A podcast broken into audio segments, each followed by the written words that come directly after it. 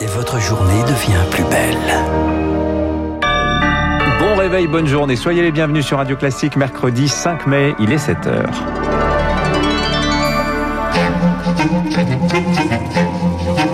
6h30, 7h30, la matinale de Radio Classique avec Dimitri Pavlenko. À la une ce matin, une chemise de Napoléon mise en vente aujourd'hui pour le bicentenaire de la mort de l'empereur. La maison Osna va disperser 365 lots lui ayant appartenu ou à ses proches, dont certaines pièces exceptionnelles. Que se passe-t-il dans la zone d'attente de Roissy Des lits de camp installés à la hâte dans un terminal pour accueillir des Indiens en transit illégal? Et puis Benjamin Netanyahou échoue à former un gouvernement en Israël. Il se retrouve chef de l'opposition pour la première fois depuis 12 ans. Radio classique. Le 5 mai 1821, Napoléon, euh, Lucille Bréau, s'éteignait sur l'île de Sainte-Hélène. Et 200 ans plus tard, Emmanuel Macron commémore ce bicentenaire sans le célébrer, précise l'Élysée. Il prononcera un discours à 17h sous la coupole de l'Institut de France avant de déposer une gerbe au pied du tombeau de l'empereur aux Invalides. La figure de Napoléon continue de fasciner de nombreux collectionneurs. Aujourd'hui et demain, la maison Osna organise une grande vente du bicentenaire. 365 lots sont proposés, Victoire Fort. C'est très loin sur une île volcanique qu'il parfait sa légende. Avant sa mort, Napoléon possédait cette assiette en porcelaine, verre et or. Jean-Christophe Châtaignier, responsable de la vente. C'est le service que l'on pourra retrouver à Sainte-Hélène, où Napoléon d'ailleurs rétablira une étiquette avec des dîners très organisés. Il n'y a que des lieux ou des personnages qui ont été importants pour lui. En vitrine, une timbale de Napoléon. Emmanuel la regarde avec sa curiosité d'enfant. Je me souviens en troisième, il y avait la, la bataille d'Austerlitz. Et depuis ça, je me suis intéressé au Premier Empire. Les objets les plus intimes, comme des bandelettes tachées de sang utilisées lors de son autopsie, devraient s'envoler. Maître Jean-Pierre Osna est commissaire-priseur. Bien sûr qu'il y a du fétichisme. Quand on est passionné de cette épopée napoléonienne, l'intime, c'est ce qu'on a le plus envie. Avoir chez soi la chemise de Napoléon, vous vous rendez compte?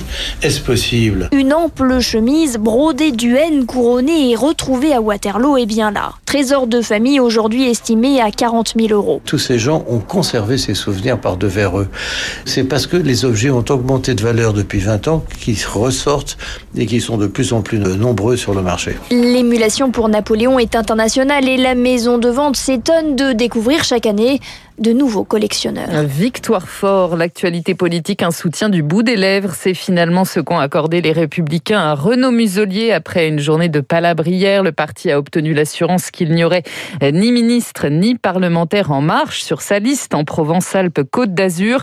Gabriel Attal, le porte-parole du gouvernement, assure lui qu'il y aura bien des candidats à la REM sur la liste. Gérald Darmanin, candidat lui au départemental dans le Nord. Le ministre de l'Intérieur l'a annoncé hier soir. Il a décidé de se présenter dans le canton de Tourcoing 2.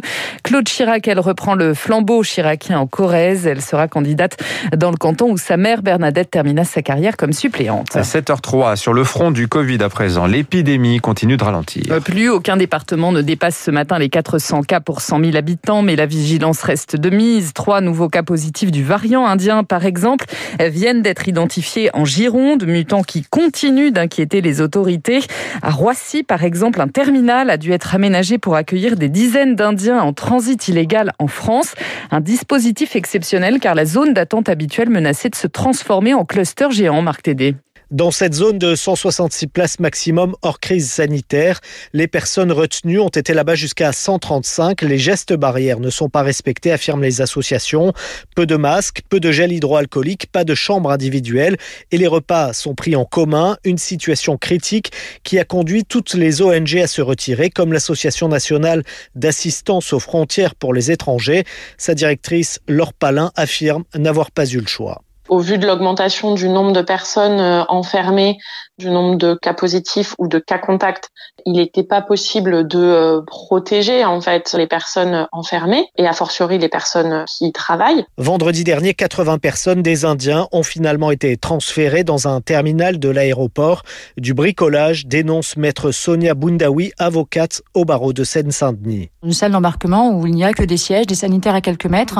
Il fallait bien évidemment demander la permission à chaque fois qu'ils voulaient aller aux toilettes, ne pouvaient pas se doucher comme ils voulaient parce qu'il n'y avait pas de douche dans ces endroits-là, hébergés sur des civières qui sont posées à même le sol. Pour la plupart, ces Indiens sont en transit entre Moscou et Mexico avec l'espoir d'immigrer en Amérique du Nord, mais ils ne disposent pas de visa pour s'y rendre. Euh, le 8 mai, des députés de la commission des lois de l'Assemblée cette nuit au pass sanitaire, premier feu vert, mais uniquement pour les rassemblements de plus de 1000 personnes, toute utilisation pour les activités de la vie courante est pour l'instant exclue. Sur le front du vaccin, cette fois, un quart des Européens ont reçu au moins une dose. À ce jour, la présidente de la commission, Ursula von der Leyen, affirme que les 27 ont suffisamment de doses pour vacciner 70% des adultes.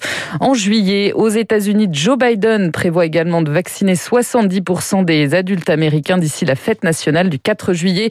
Le laboratoire Pfizer, lui, va demander une autorisation de son vaccin pour les enfants de 2 à 11 ans à partir de septembre là-bas. En Israël, Benjamin Netanyahou échoue à former un gouvernement. Il avait jusqu'à mardi minuit pour le faire. Son parti, le Likoud, était pourtant sorti en tête des législatives le mois dernier, les quatrièmes en moins de deux ans. Mais cela n'aura pas suffi. Augustin Lefebvre, que va-t-il se passer à présent? Eh bien, il aura manqué deux sièges à Netanyahou qui aura tout tenté pour les trouver. Il a imaginé une coalition avec Premier ministre tournant. Il est même allé jusqu'à négocier avec les islamistes sans succès autour de l'opposition d'essayer. C'est Yael Lapide qui devrait obtenir le mandat pour partir à la recherche des 61 députés nécessaires une ex-star du journalisme, auteur de romans policiers, qui s'est lancé en politique en 2012. Après avoir été ministre des Finances de Netanyahou, il a pris la tête des anti-Bibi. Pour l'instant, cette coalition de la gauche, de la droite et du centre recense 51 élus. Si elle arrive au pouvoir, ses différents membres pourraient avoir du mal à se mettre d'accord sur les réformes à entreprendre, avec un Benjamin Netanyahou en opposant numéro 1 après 12 ans au pouvoir, un record. Et si ce groupe échoue, lui aussi, à former un gouvernement, les Israéliens risquent de devoir prochainement retourner aux urnes. Augustin Lefebvre, en Espagne, la droite, elle sort triomphante des régionales à Madrid. Elle remporte 65 sièges sur les 136 du Parlement régional. Un désaveu pour le Premier ministre socialiste Pedro Sanchez et pour son allié, le chef de Podemos, Pablo Iglesias, lui se retire de la vie politique. Un retour en France, le projet de loi climat adopté hier en première lecture à l'Assemblée. Par 332 voix contre 77 et 145 abstentions, il est attendu au Sénat courant juin. Et puis la fin du rêve hier soir pour le Paris Saint-Germain. Pas de miracle pour Neymar et ses coéquipiers, une nouvelle fois battus par Manchester City. Ils échouent en demi-finale de la Ligue des Champions. Score final 2-0. Voilà, ça fait 4-1 sur l'ensemble des deux matchs. Hein. Ça fait mal. Merci Lucille Bréau. Vous revenez tout à l'heure à 8h. Dans un instant, le rappel des titres euh, de l'économie. L'édito de François Vidal, on va parler des perspectives d'embauche très bonnes pour euh, cette année 2021 selon Pôle emploi. Et puis juste après notre invité, on parlera de batterie pour les voitures avec Yann Vincent, c'est le directeur général d'ACC, la coentreprise créée par Stellantis et Total. 7h08.